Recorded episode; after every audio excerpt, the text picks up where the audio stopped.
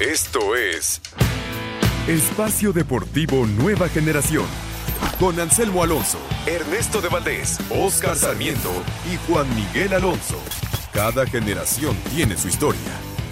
Comenzamos. Estos son los encabezados en las páginas de internet. ESPN.com.mx molestia entre periodistas de México por declaraciones de Juan Carlos Osorio. La prensa mexicana tuvo diversas reacciones por lo declarado por el ex técnico de la selección mexicana.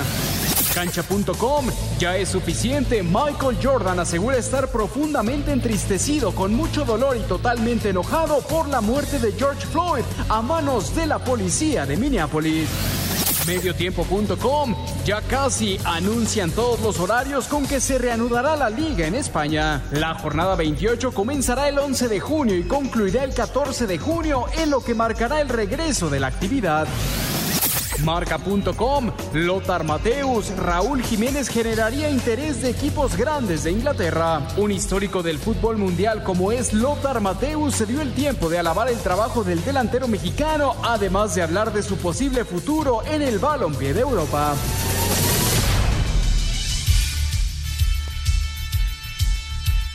Amigos, amigos, ¿cómo están? Bienvenidos. Esto es Espacio Deportivo Nueva Generación de Grupo Asir para toda la República Mexicana. Como todos los domingos, junto a Juan Miguel Alonso, Oscar Sarmiento, su servidor Ernesto de Valdés, trabajamos bajo la producción de Mauro Núñez, los controles de Julio Vázquez, para hablar durante una hora de lo más destacado en el mundo deportivo recordándoles que en la medida de lo posible hay que seguir quedándonos en casa, hay que evitar eh, juntarnos con la gente, hay que seguir las indicaciones de, de, salubridad para acabar lo antes posible con esta pandemia del coronavirus, pero una hora de mucha información. Hablaremos eh, de las declaraciones de Juan Carlos Osorio, muy polémicas hoy por la mañana se desató toda esta polémica de, las declaraciones de Juan Carlos Osorio, el tema de, la selección mexicana y Brasil. Hablaremos de la jornada 15 de la E-Liga MX, eh, el box, el box que está cerca de regresar, al igual que el tenis, la Fórmula 1 que ya tiene el visto bueno para arrancar ahí en Austria y mucho, mucho más. Pero antes, antes te saludo con muchísimo gusto. Juan Miguel Alonso, ¿cómo estás? ¿Qué tal Ernesto, amigos que nos acompañan? Un gusto de estar con ustedes como todos los domingos. Ya mencionas la polémica que sacó el ex técnico de la selección mexicana. Qué difícil es cuando hablan de la selección y qué, qué difícil es tomarlo con, una mente abierta. La, reacción fue pues bastante negativa por parte de todos los mexicanos ante una obviedad de hablar así de la, de la selección después de tanto tiempo que se jugó. Ya lo platicaremos más adelante. Y hoy, Ernesto, se cumplen 50 años del arranque de la Copa Mundial del México 70, el último Mundial de Pelé. Correcto, correcto, cuando Pelé se consagró en el mítico Estadio Azteca. Oscarito Sarmiento, platicábamos hoy en la tarde del América, iba perdiendo 3 por 0 y sacó la victoria en la I-Liga. ¿Qué tal, Ernesto, Juan, amigos? Que nos hacen el favor de escucharnos. Sí, tienes razón, en la tarde que platicábamos tú y yo, al minuto 25 el América perdía 3-0 y regresaron esas tardes, noches mágicas en el Estadio Azteca de remontadas. Y también para trenar el comentario de, Juan, te faltó el, otro mundial, el de México 86, 34 años también. Los dos mundiales iniciaron el mismo día, un 31 de mayo, en los respectivos años. Pelé y Maradona levantando la, la, Copa del Mundo en nuestro país. Sí, señor. Y para arrancar, vamos justamente con el tema de Juan Carlos Osorio, de la selección mexicana. Vamos a poner primero el contexto, vamos a escuchar las declaraciones y regresamos para platicar de este tema que de verdad dio de qué hablar.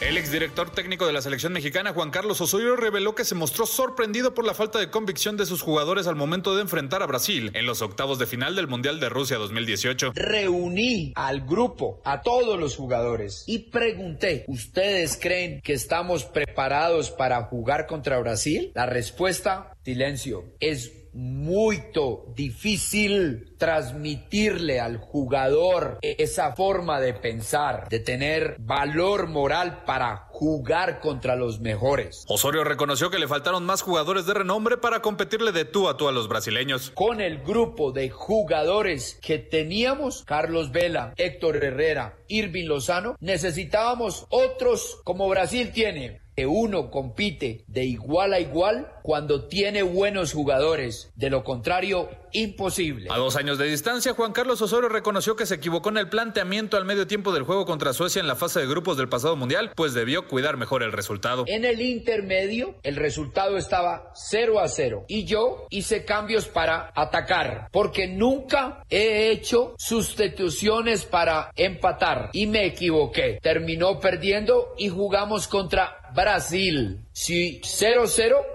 México 7 puntos. Primero en el grupo y el próximo octavos de final contra Suiza. México terminó perdiendo 3 por 0 con los suecos y alcanzó a calificar como segundo del grupo gracias a que Corea del Sur venció a Alemania en el último duelo del grupo F. Para Sir Deportes, Axel Tomán. Muchas gracias, Axel. Ahí están las declaraciones de Juan Carlos Osorio. A ver, Oscar, desde la posición de director técnico, a dos años de que se dio este partido ante Brasil, eh, sacar a la luz la intimidad del vestidor, ¿qué te parece? No, de eso me parece de una mala persona, tal cual, eh, porque no, no, no, no es bien visto y ni bien escuchado lo que dice el señor. O sea, realmente decir que, en pocas palabras, que los mexicanos son fríos o esto y lo otro, el señor, primero que aceptó que él se equivoca, pero en un mundial no hay que irte vuelto loco hacia adelante. En un mundial hay que saber manejar los partidos. Entonces me parece el señor, o sea, no, no, no hablo nada del 7-0 del 7 que, no, que nos hace Chile. Ahí tampoco se equivocó o fueron los mexicanos. Porque recordemos que también en esa goleada sí nos, nos debió con todo y, fue una exhibición terrible, porque ahí sí fue un partido muy malo. Y el que pone a los jugadores es el técnico. Tú decías que lo hubiéramos del lado del técnico, el que se equivoca, el que hace las, las convocaciones, el que pone a los jugadores es el técnico. Entonces, pues si el jugador es pecho frío frío, como lo querramos ver, pues todo es que hacer el técnico, que pone a los más fríos. Ha sido Juan, eh, Juan Carlos Osorio durante toda su carrera polémico por eh, sus formas de, declarar, ¿no? La, forma en la que habla, los términos que utiliza para cada partido, para cada jugador. Eh, y aquí me parece que sí se equivoca, no sé cómo lo veas tú. Por una parte, creo que tiene razón en que, hombre por hombre, es complicado eh, competirle a una selección como Brasil con los jugadores que se tienen en México. Pero me parece que se equivoca por las formas, Juan.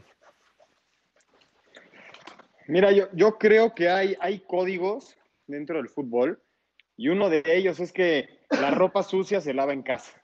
Entonces yo, yo creo que salir dos años después a contar esta anécdota donde los jugadores se quedaron callados previo al partido de Brasil, yo, sabiendo que Rafael Márquez, Guardado y Ochoa estaban en ese vestidor, siendo uno de los pues, pilares de la selección en ese momento, dudo mucho que haya sido un silencio me gustaría también escuchar de esta anécdota que cuenta él, la parte del futbolista, ¿no? Es lo que me gustaría escuchar. Y la otra, creo que también solemos tener la piel muy delgadita eh, cuando hablan de la selección, y más cuando hablan muy mal de la selección, como en esta, como en esta ocasión. Porque comparar el nivel contra Brasil, México contra Brasil, creo que es, es por mucho mejor Brasil que México, lo ha demostrado con campeonatos, es el máximo ganador en la historia pero hay formas de decir porque, porque te ganó Brasil, no tienes que salir a justificar tu derrota del Mundial de esta manera. Así lo veo yo, Ernesto.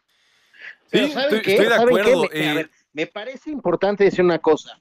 Eh, en partidos importantes eh, contra Brasil, en, Copas de Copa América, Mundiales, no hemos perdido en partidos este, oficiales.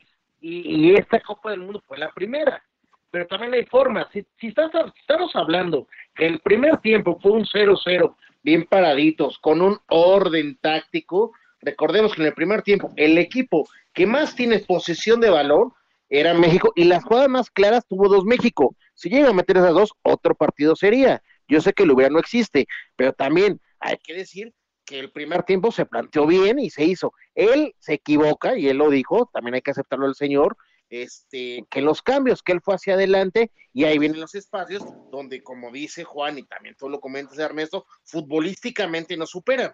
Pero si, nosotros sabemos plantear un partido de cerrar los espacios y, jugarle a la desesperación de Brasil, podríamos haber tenido más esperanzas de ganar ese partido, ¿no? Sí, de hecho vi este fin de semana la, repetición del partido y hay una jugada muy temprano, al minuto 9, un penal clarísimo sobre el Chicharito Hernández que se marcó como fuera del lugar totalmente inexistente, que creo que también pudo haber cambiado el rumbo del partido, aunque hay que aceptarlo, Oscar. Hombre por hombre, Brasil es sin duda un mejor equipo que, el mexicano. En el 2018, en el 94, cuando me digas, cuando me digas Brasil e, es, un mejor equipo que, el mexicano, así lo veo yo.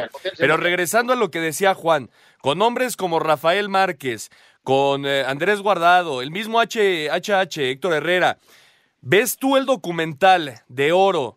Cuando México le ganó la final de los Juegos Olímpicos de Londres 2012 justamente a Brasil, el, sentimiento dentro del vestuario, lo que demuestran, es totalmente diferente a lo que está diciendo ahora Juan Carlos Osorio.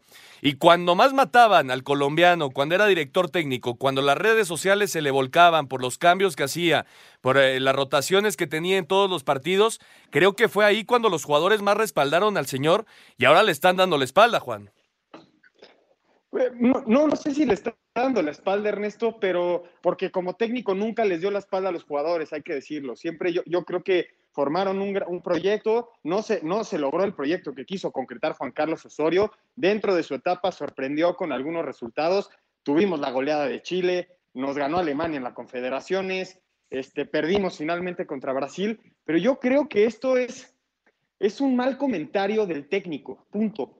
Es una mala anécdota porque tampoco hay que hacer tan grande un comentario en contra de la selección mexicana donde se dice que pues Brasil es mejor. Simplemente ya saldrá Guardado, ya saldrá Ochoa, ya saldrá Márquez a desmentir esta versión y a decir, cuando nos preguntó eso, o nunca pasó, o sea, nunca pasó lo que está diciendo Juan Carlos Osorio, o van a sacar sus versiones de previo al partido de Brasil, todos estábamos eferveciendo en el vestidor antes de salir, nos salimos a matar.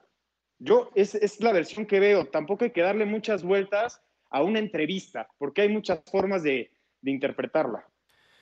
A pues ver, pues todo el mundo sabemos cómo es México. En partidos importantes es cuando más nos fajamos, cuando más le metemos y nos sale esa, ese extra plus. ¿Ustedes creen que el equipo mexicano fue frío? Cuando Ernesto acaba de decir, ya volví a ver el partido. Eh, sí, hay cuatro o cinco jugadas, Ernesto, si no mal recuerdo, eh, de gol que nos hace Brasil. Pero en el primer tiempo, los que más tuvieron para hacerla fueron, tú, tú ya bien mencionaste, el penal que no nos marcan en un lugar inexistente. Pero le competimos al tú por tú hasta donde nos alcanzó en el primer tiempo. Y en el segundo tiempo, los cambios, este y otro, Brasil con la potencia que es, con ese espacio, pues se va a terminar ganando. Pero yo no creo que un mexicano dejara de correr, que un mexicano no estuviera enojado, o sea, con todo respeto, tocó este, en puntos y orgullos que no se tiene que tocar. A mí me parece eh, muy mal, fuera de lugar las declaraciones de este señor. Y Oscar, al final de cuentas, no sé cómo lo veas tú desde justamente la posición de director técnico, en el vestidor, el primero que tiene que encender el vestidor, de ponerle enjundia, de, de, de darle ánimo a sus jugadores, tiene que ser justamente el director técnico. Y ahora viene a decirnos que todos se quedaron callados y entonces, ¿cuál fue su trabajo, no? Por supuesto, hombre, yo te puedo decir que eso, eso sí es mentira. Eh, tenemos a dos jugadores. ¿Ustedes le creen a la declaración? Yo no le creo nada, hombre. ¿Creen realmente?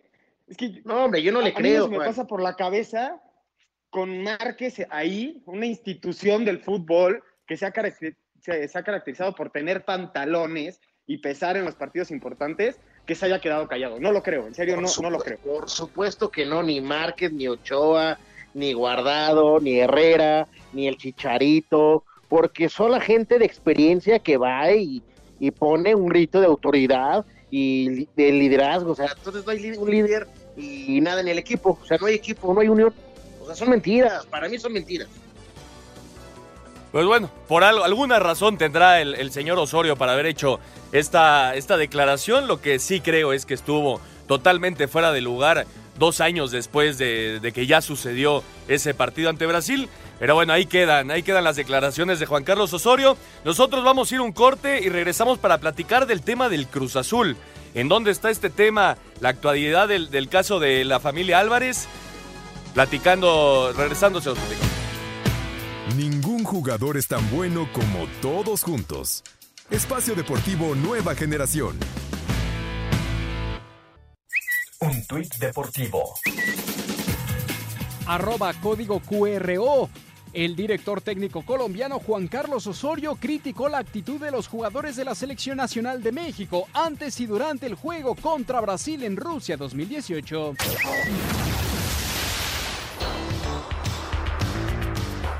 En lo que será el regreso a la actividad tras el paro por la pandemia del COVID-19, la Liga Española dio a conocer las fechas y horarios de la jornada 28 de la temporada, que arranca el jueves 11 de junio a las 3 de la tarde, tiempo del centro de México, con el clásico sevillano, cuando el Sevilla reciba al Real Betis. Para el viernes 12, Granada recibe al Getafe a las 12.30 y el Valencia Levante a las 3 de la tarde. Para el sábado 13, a las 6 de la mañana, el Español recibe al Alavés, a las 10 el Celta al Villarreal, a las 12.30 el Leganés al Valladolid y a las 3 de la tarde Mallorca el Barcelona. Para el domingo 14 el Athletic recibe al Atlético de Madrid a las 6 de la mañana, el Real Madrid al Eibar a las 12.30 y la Real Sociedad a los Asuna a las 3 de la tarde. Todos los horarios, tiempo del centro de México. Asir Deportes Gabriel Ayala.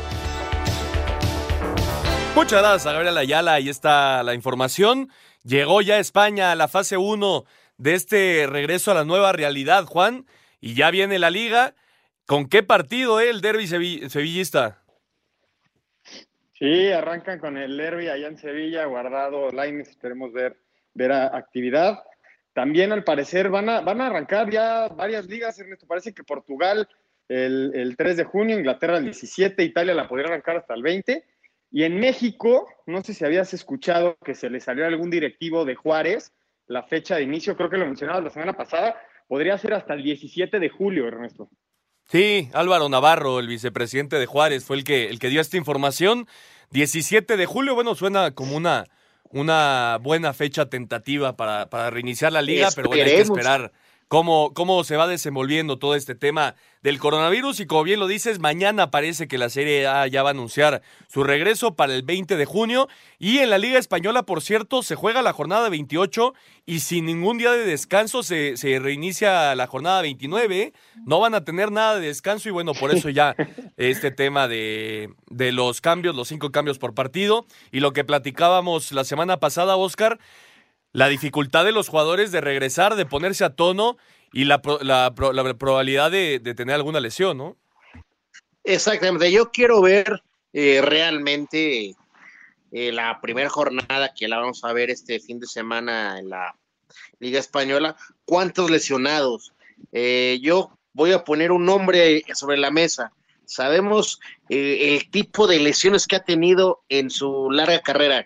Messi, ese me preocupa porque, ay, es un jugador que se lesiona eh, fácilmente y le cuesta trabajo el regreso.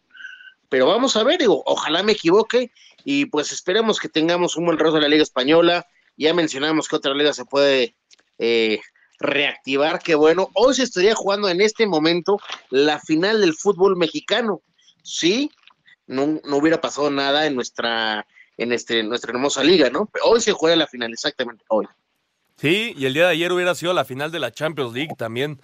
Pero bueno, esto ya, sí, ya señor. quedó. Ya quedó atrás y Nos perdimos bueno, de hay que ver hacia Madrid adelante. y ¿no? América campeones, qué coraje. Sí, sí, sí. Hubiera sido algo bonito festejar en el Azteca hoy Ah, una bueno. final, un título americanista en este aniversario de mundiales. No, bueno, mejor vamos a platicar del que iba como líder de la Liga MX, el Cruz Azul.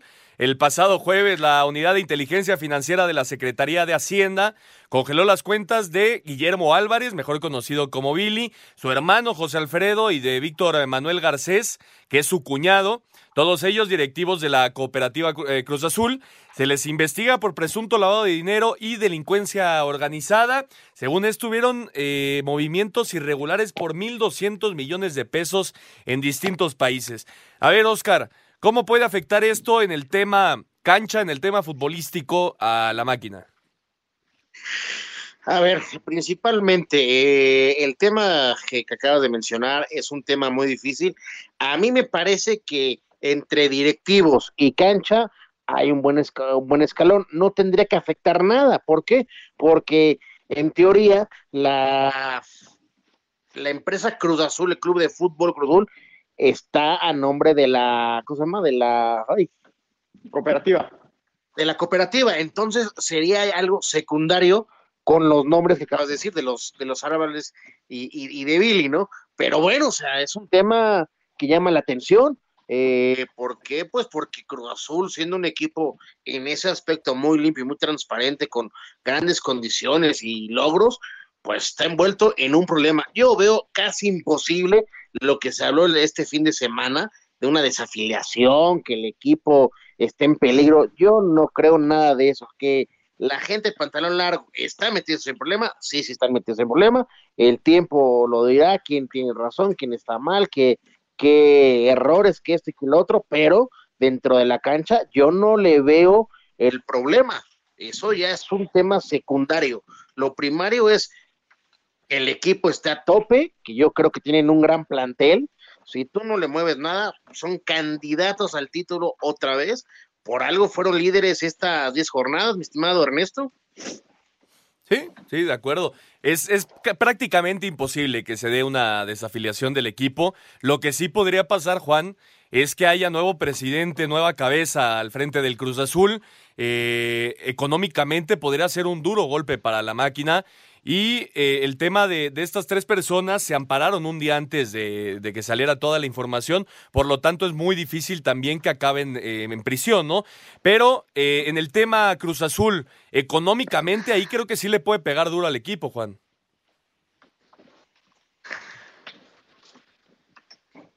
Pues e, económicamente, si, si el juicio sale en contra de los acusados, ¿no?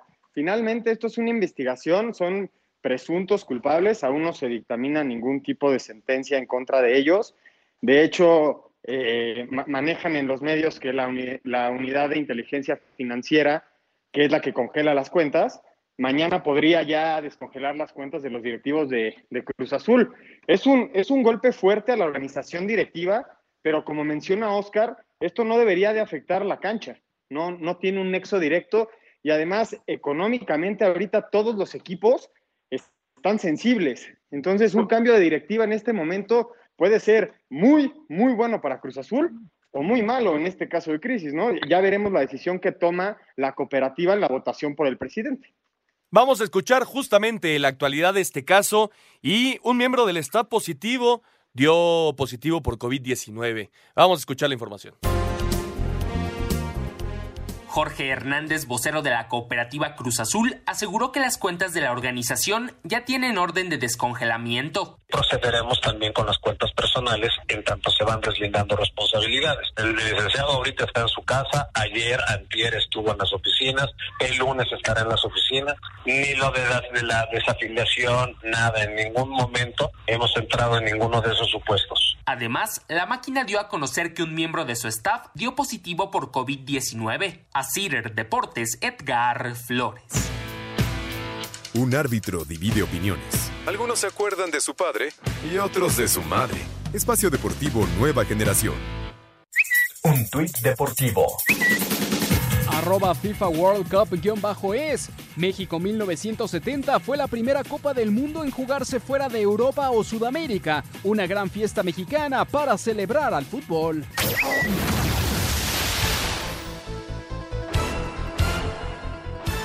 Por marcador global de 7 goles a 3, América y Giovanni Dos Santos derrotaron al Wolverhampton y a Raúl Jiménez en dos partidos amistosos y virtuales de FIFA 20. En el primer encuentro, el jugador de las Águilas ganó 5 a 1, el segundo quedó empatado a 2. Aquí las palabras de ambos jugadores. Por haber visto a Raúl, hacía tiempo que, que no nos veíamos y bueno, fue un gran gusto verte, hermano. No, lo hizo muy bien el segundo partido. El bueno. primero le costó ahí entrar y el, el segundo reaccionó y, y, me empató. Sí, bueno, más que nada le tengo respeto a al Club América y por eso no, no podía ser. Pero sí, no, Gio, un abrazo hermano y estás en otro nivel en esto del FIFA, ¿eh? En otro amistoso, Rodolfo Pizarro y el Inter Miami golearon por marcador global de 7 a 1 a Alan Pulido y al Sporting Kansas City. En el primer juego, Pizarro ganó 3 a 0. En el segundo, 4 a 1. Asir Deportes Gabriel Ayala.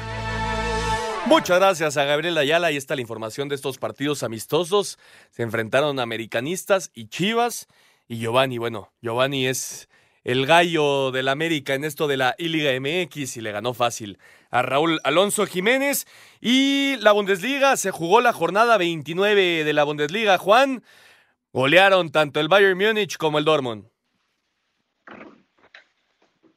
Sí, golearon los dos y el partido importante se hizo el martes, Ernesto. El Bayern Múnich le sacó ventaja al Dortmund en su casa, en el Signal en una Park. El Bayern le fue a ganar 1 por 0 de visitante y ahora dos goleadas. Primero el Bayern 5 por 0 al Düsseldorf y hace lo propio el Dortmund de visitante al Paderborn.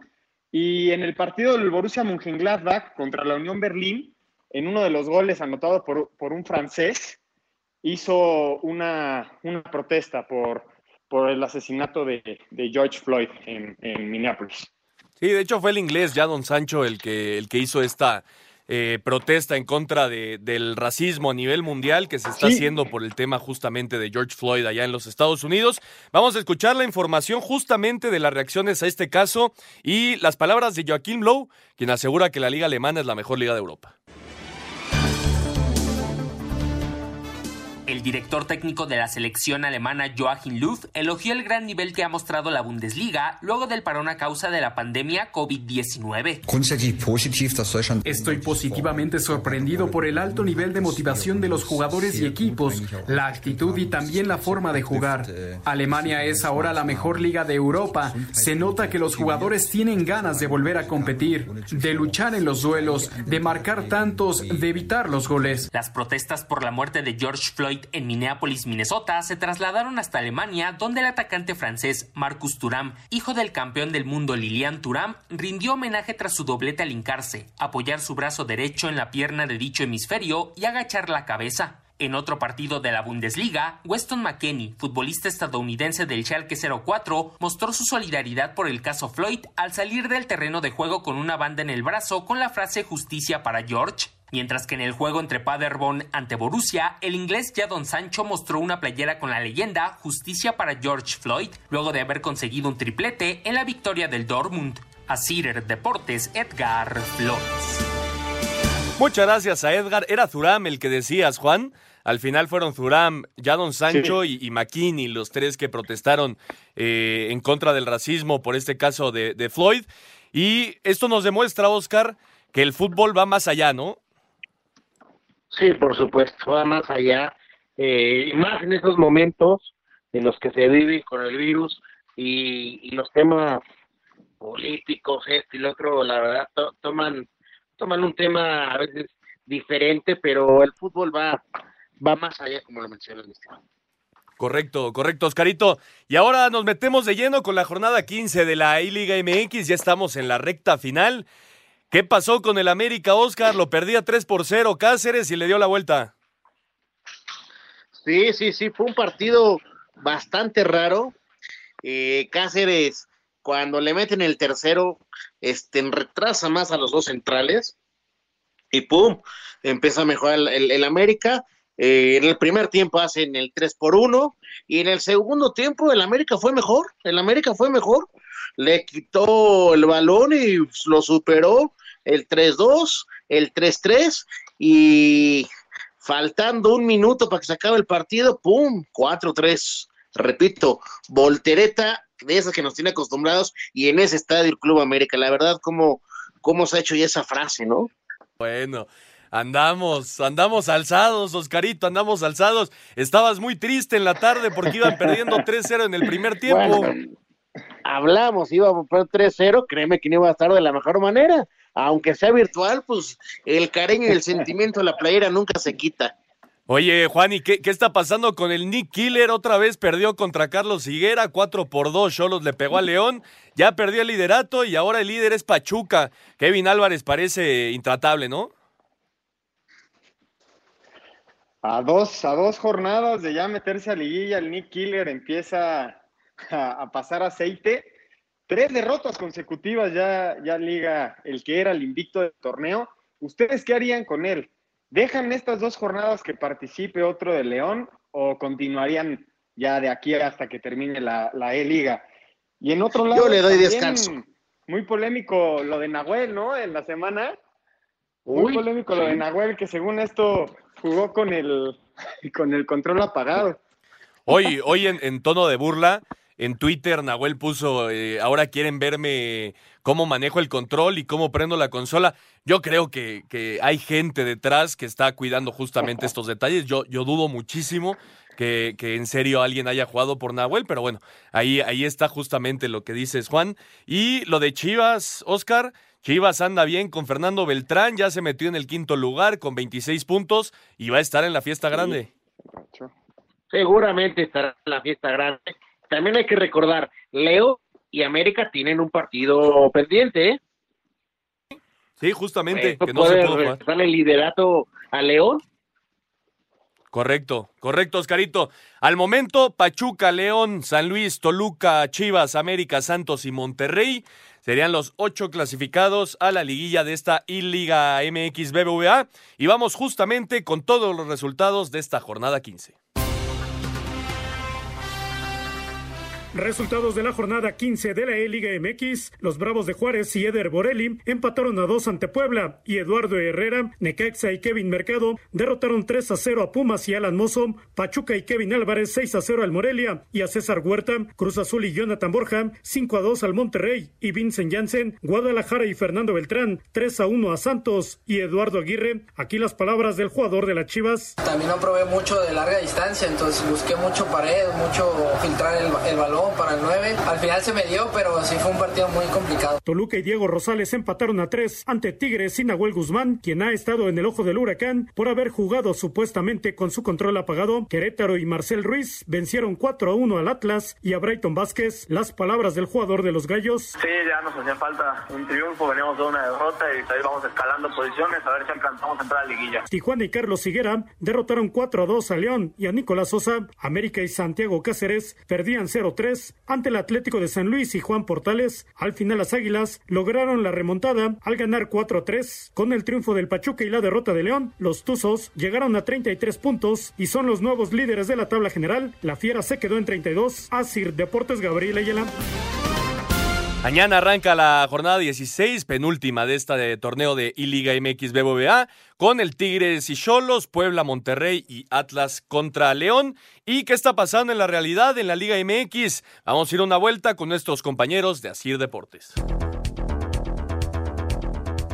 El portero Marcelo Barovero, quien fue dejado libre por los Rayados del Monterrey, no llegará a las filas de los Pumas del UNAM para el torneo de apertura 2020. De acuerdo a varios reportes de medios en Argentina, Barovero estaría jugando la próxima campaña en España con el Club Burgos de la tercera división, en donde estaría cobrando un sueldo menor al que ganaba con el Monterrey. El portero argentino habría aceptado la oferta del Burgos por la amistad que tiene con el dueño del equipo ibérico Antonio Caselli y porque compartiría vestidor con Leonardo Pisculici. Barovero llegó a la Liga MX en el 2016 para jugar con los Rayos del Necaxa, en donde jugó dos años, para después ser transferido al Monterrey, escuadra en la que estuvo dos años más. Para Sir Deportes, Memo García. Rayados retomará actividades con medidas de higiene en el barrial, luego del aislamiento por el COVID-19 que afecta a México y muchos países. La Liga MX y los clubes acordaron con las autoridades sanitarias a la nueva normalidad, iniciar en julio el clausura 2020. Mientras tanto, el turco Mohamed en breve entra en acción con lo deportivo. Duilio Davino negociará el ajuste salarial, altas renovación y salida de jugadores. Regresan Luis Madrigal y Hugo González, no muy aceptado por la afición. Competirá con Luis Cárdenas en la portería porque se va a Barovero. También dice adiós Bangioni y están por irse Ponchito González, Aquel Loba, Avilés Hurtado, Jonathan González y Charly Rodríguez. Vuelve a la actividad del fútbol, pero aún con fuertes medidas sanitarias y a puerta cerrada. Mientras Tigres está próximo a regresar a las actividades bajo las nuevas medidas sanitarias y la Liga MX por la pandemia pandemia COVID-19, la directiva que encabeza Miguel Ángel Garza analiza los casos contractuales, ajustes salariales, altas y bajas. El plantel asume los ajustes de sus honorarios, comprenden la crisis económica Universal. Leo El Diente Fernández estará de regreso, quien fue prestado al Toluca. Posibles salidas, Carlos Salcedo, quizá vuelva al Olympic. Carioca en duda si lo busca el gremio. Valencia no da más. Edu Vargas en la mira de la MLS y Cholos. Deshojan la Margarita. Más complejo, no habrá ingresos por tener que jugar a puerta cerrada. Desde Monterrey, informó para CIR Deportes Felipe Guerra García. Por medio de una carta que subió en sus redes sociales, el delantero argentino Franco Jara, nuevo refuerzo del equipo de la MLS FC Dallas, se despidió de la afición de los Tuzos del Pachuca. Estas fueron parte de sus palabras en esta carta. A pocas horas de mi partida, no quería dejar de agradecer a través de mis redes el enorme cariño que he recibido desde que llegué aquí hace cinco años y que me voy repleto de grandes momentos vividos, aunque hubiera querido que las situaciones de despedida fuera de otra forma con la afición, con la gente y rodeado de todo el afecto que sentí cada vez que pisaba el estadio de los Tuzos. Con Pachuca, Jara marcó 83 goles, convirtiéndose en el máximo anotador en la historia de los Tuzos. Asir Deportes Gabriela Ayala. Al tiempo que Monarcas Morelia comenzó la mudanza del mobiliario que se encuentra en el Estadio Morelos, Diana García, portera de Morelia Femenil, declaró. Vengo a hablar en nombre de mis compañeras sobre la situación que estamos viviendo. Quiero iniciar comentando que desde que comenzaron los rumores del cambio de sede no se nos ha dado ninguna información de parte de nadie de la directiva, a pesar de que hemos sido pacientes y hemos mantenido la calma. Nuestros entrenadores afirman desconocer cualquier información y hasta el día de hoy se nos pide que mantengamos la calma, sabiendo que nuestros contratos tienen una fecha de vencimiento del 31 de mayo del 2020. El equipo femenil únicamente conoce la información que se da a conocer a través de los medios de comunicación y es una situación que nos mantiene con la incertidumbre de qué va a pasar en un futuro con el equipo de Monarcas Femenil. Trascendió que Ates de Morelia será la nueva franquicia purépecha que ocupará el lugar de Monarcas, pero ahora en la Liga de Balompié Mexicano. A Cider Deportes, Edgar Flores. Muchas gracias a todos nuestros compañeros de Asir Deportes. Este tema de, del Morelia Oscar, que de hecho platicábamos la semana pasada de los Delfines de Mazatlán. Al final ya se echaron para atrás de ese nombre, ¿eh? ya va a ser Mazatlán FC. Pero este tema de, del Morelia, ¿cómo le afecta no solo a, a los jugadores de primera división, no? Es todo lo que hay detrás y obviamente la afición. Sí, sí, es un tema delicado, feo, fuerte, porque recordemos la historia que, que tenía eh, Morelia, un equipo que jugó una Libertadores, eh, temas importantes de una historia del fútbol mexicano y tristemente pues todavía no nadie nos dice oficialmente que ya no es un equipo de primera división con el nombre Morelia, pero ¿qué te dice ya al, al hacer la mudanza? O sea, es una verdad ya hecha, ¿no? Sí, nada más falta la confirmación, pero es, es pues sí, prácticamente pero un hecho. A decir eso, o sea, si ya estás mudando, ya estás sacando todo el, el tema de, del estado, de este y lo otro, y ya es una buena mudanza, pues mínimo respeto a la afición, ¿no? Y al fútbol. Sí, sí, sí. Prácticamente un hecho que, que Morelia de las va a desaparecer. Ernesto termina hoy. ¿Perdón? El contrato de las futbolistas del Morelia me mencionaban en la nota que termina hoy, 31 de mayo. Sí, sí, sí. Y ahora, pues, ¿a dónde van? ¿No? Es, es, es el, tema en medio de una pandemia.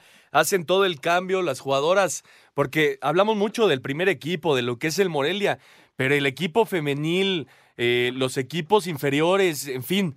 Sí, es un tema muy, muy delicado y bueno, hay que esperar la confirmación, no hay que adelantarnos tampoco a que se haga ya oficial este tema, pero lo más seguro es que sí, Morelia se quede sin equipo. Y el caso de Pachuca, Oscar, lo venimos platicando las últimas dos temporadas, ahora sí ya se les fue Franco Jara como goleador histórico del equipo Tuzo. Sí, ya se acabó la era de Jara. Eh, Qué, qué, qué, triste porque fue un jugador que vino a sumar mucho al fútbol mexicano, pero también hay que eh, desearle mucho esto en su nueva en su nueva faceta ya el MLS, esperemos que vaya de lo mejor y Pachuca seguramente va a traer a alguien que ocupe su lugar como se ha acostumbrado también en traer buenos buenos fichajes, ¿no? Pero lo, lo, que es seguro es que lo van a extrañar porque es un muy buen centro delantero. Vamos a ir a un corte y regresamos para platicar de otros deportes. Ningún jugador es tan bueno como todos juntos. Espacio Deportivo Nueva Generación. Un tuit deportivo. Arroba PSG-Inside. Mauro Icardi está comprometido con Paris Saint-Germain hasta el 30 de junio de 2024. Paris Saint-Germain se complace en anunciar la compra de arroba Mauro Icardi. El delantero de 27 años fue prestado en 2019 por el Inter de Milán.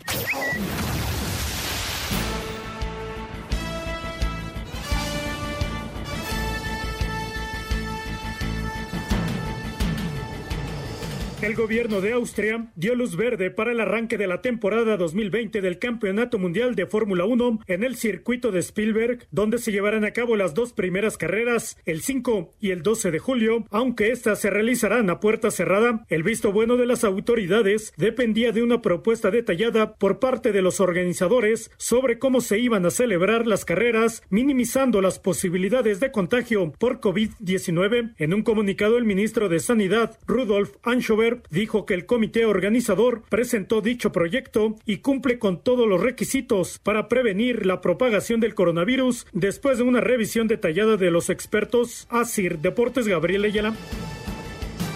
Muchas gracias a Gabriel Ayala. Ahí está la información del Gran Premio de Austria.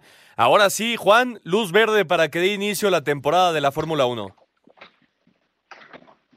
Sí, ya arranca la Fórmula 1. Estoy leyendo una nota de hoy a las 8 de, este, de la noche de, de, Inglaterra, bueno, de ayer, este, también ya se aprobó el Silverstone y parece ser que Williams está pidiendo apoyo de inversión porque perdió cerca de 16 millones de dólares esta pandemia, Ernesto. Están buscando inversionistas en Williams y también parece ser que Fernando Alonso regresa a Renault. Sí, es ya casi un hecho lo de Fernando Alonso. Por cierto, estás viviendo en el futuro, Juan. Estás viviendo en el futuro a las 8 de la noche, dice. Esta información son las 7.50 de la noche. Más días más adelantado que nosotros, este Ernesto. Es un, es un vidente. Estás viviendo en el futuro, pero sí. Lo, lo de Fernando Alonso es ya prácticamente un hecho que regresa a la Fórmula 1, un histórico. Eh, el español, eh, muy buena noticia para el equipo de Renault, el regreso justamente de Alonso. Y lo que dices eh, de los equipos, sobre todo de Williams, qué complicado, ¿no, Oscar? En todos los deportes, no solo en la Fórmula 1, qué complicado va a ser el regreso económicamente hablando para todos los equipos. Demasiado, demasiado, demasiado difícil. Es un tema que, que golpea cualquier sector, cualquier empresa, cualquier deporte eh, hasta en todas las familias, es un tema muy, muy, muy ocupante y preocupante. Así es, pero bueno, la buena noticia es que ya hay luz verde para que dé inicio la temporada de la Fórmula 1 el próximo 5 de julio en el Gran Premio de Australia. Y en el tema del boxeo, Bob Arum ya confirmó que el 9 de junio se reinicia las funciones de box. De a poco el mundo del boxeo vuelve al ring, pues Top Rank anunció un calendario de combates a celebrarse sin público en Las Vegas a partir del 9 de junio. Y el 20 de junio en los estudios de Tebasteca en la Ciudad de México se llevará a cabo la batalla entre los mexicanos Emanuel Navarrete y Uriel Lépez. Habla el CEO de la promotora, Bob Arum.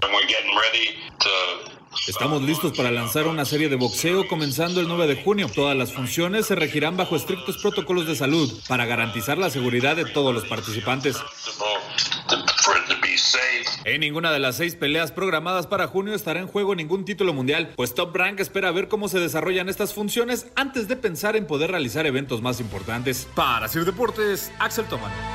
Muchas gracias, Axel. Ahí está la información. Con esta noticia de que no, no se van a disputar eh, títulos mundiales, Juan, es prácticamente imposible que el Canelo Álvarez, eh, Álvarez esté en alguna de estas, ¿no?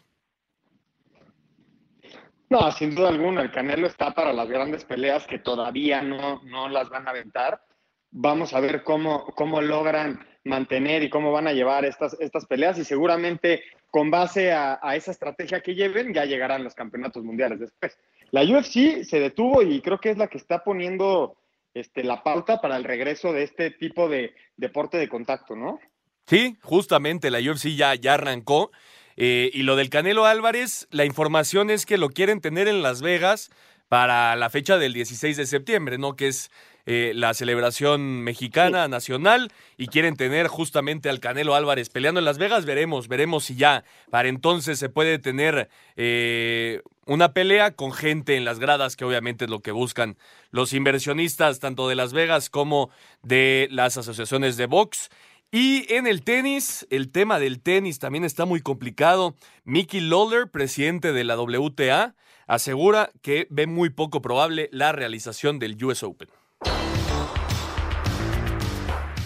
A pesar de que se maneja la posibilidad del Gran Slam estadounidense con público, Mickey Lawler, presidenta de la WTA, ve poco fiable la realización del US Open o torneos anteriores a este. Yo no sé cómo vamos a hacer para atraer a, los grandes tenistas de, Europa y de otros de otras partes del mundo cuando cuando se tienen que poner en, en cuarentena dos semanas acá en Estados Unidos. O sea que nos falta todavía por arreglar y hacer posible que el US Open se juegue. Y mucho va a depender de esa decisión final. Pero al mismo tiempo yo creo personalmente que mientras no haya una vacuna va a ser muy difícil eh, manejar todo esto. Así Deportes, Edgar Flores. Muchas gracias, Edgar. Sería el segundo Grand Slam, Juan, cancelado después del tema de Wimbledon, recordando que el Australian Open, que es el primer Grand Slam del año, sí se pudo jugar con Novak Djokovic como, como campeón en, el, en los hombres y Sofía Kenin como campeona en, las mujeres. Y eh, el tema del US Open me parece que sí, es muy prematuro decir si se va a poder hacer. El 24 de agosto debería de arrancar. Y también el tema del Roland Garros, que ese sí, ya dijeron bye con gente. Sí, el Roland Garros se supone que sí se va a activar, pero escuchando las palabras eh, que, tuvimos en la nota, eh, si no hay vacuna es muy complicado que se lleve a cabo. ¿Por qué, Ernesto? El año pasado, 850 mil personas estuvieron dentro del evento del US Open ya como aficionados, organización, atleta, transportistas, este, los que venden la comida, todos en total fueron 850 mil personas. Sí, es mucha gente reunida, es, es, se tendría que jugar, yo creo, sin, sin público, pero bueno, es que hay que ver cómo va, cómo va progresando todo este tema del coronavirus. Es, es muy precipitado decir algo eh, que, que, pueda o no pasar dentro de tres, cuatro meses que se puede llevar a cabo este torneo, pero bueno, ya veremos. Y en el tema del béisbol, por cierto, en la semana se anunció que la Liga Mexicana de Béisbol ya tiene el plan para iniciar su temporada. Este sería el viernes 7 de agosto, el final de la temporada regular sería el jueves 1 de octubre, el inicio de los playoffs el sábado 3 de octubre. Eh, por cierto, los playoffs se ampliarían a dos equipos participantes para arrancar la Serie del Rey el lunes 2 de noviembre. Esto se empalmaría con la Liga Mexicana del Pacífico, hay que ver cómo resuelven ese tema. Y eh, obviamente, mientras se pueda tener gente en los estadios, porque una liga mexicana como una liga de béisbol como la mexicana no puede subsistir sin, sin aficionados en los estadios. Entonces veremos, pero ya está el plan eh, inicial para ver si se puede o no eh, dar el béisbol de la Liga Mexicana y en la MLB, bueno, también hay un tema porque los jugadores no aceptaron eh, que les bajen tanto el sueldo y están peleando ahí entre Asociación de Jugadores y la propia liga. Vamos a ir al 5 en 1 para terminar. Cinco noticias en un minuto. El técnico colombiano Juan Carlos Osorio señaló que la selección mexicana de fútbol necesitaba de jugadores con mayor calidad para cumplir el objetivo de jugar un quinto partido en el Mundial de Rusia 2018. Tras las pruebas médicas realizadas durante la semana pasada, Cruz Azul informó que no hay casos positivos de COVID-19 entre jugadores y cuerpo técnico. No obstante, hay un caso positivo entre los miembros del staff. Durante el fin de semana a través de redes sociales se dieron a conocer fotos de camiones de mudanza a las afueras del Estadio Morelos de Morelia. Este lunes arranca la jornada 16 de la I-League MX. Tigres enfrenta a Tijuana, Puebla ante Monterrey y Atlas contra León. La firma del argentino Mauro Icardi por el Paris Saint-Germain hasta el 30 de junio de 2024 fue anunciada este domingo por el club francés. Muchas gracias, Mauriño. Ahí está el 5 en 1. Antes de despedirnos, Oscar, nos manda un mensaje Rodolfo Chávez, al que le agradecemos que se ponga en contacto. Nos dice, señores Osorio, regresando al tema de Juan Carlos Osorio, señores Osorio es un mal técnico, su sistema no tiene sustento y nunca va a dirigir un mejor equipo que mi selección MX.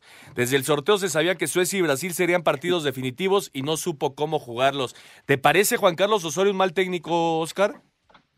Eh, no, no, no. Me parece que fue el lugar sus comentarios y sus eh, conferencias que a veces que dice sí.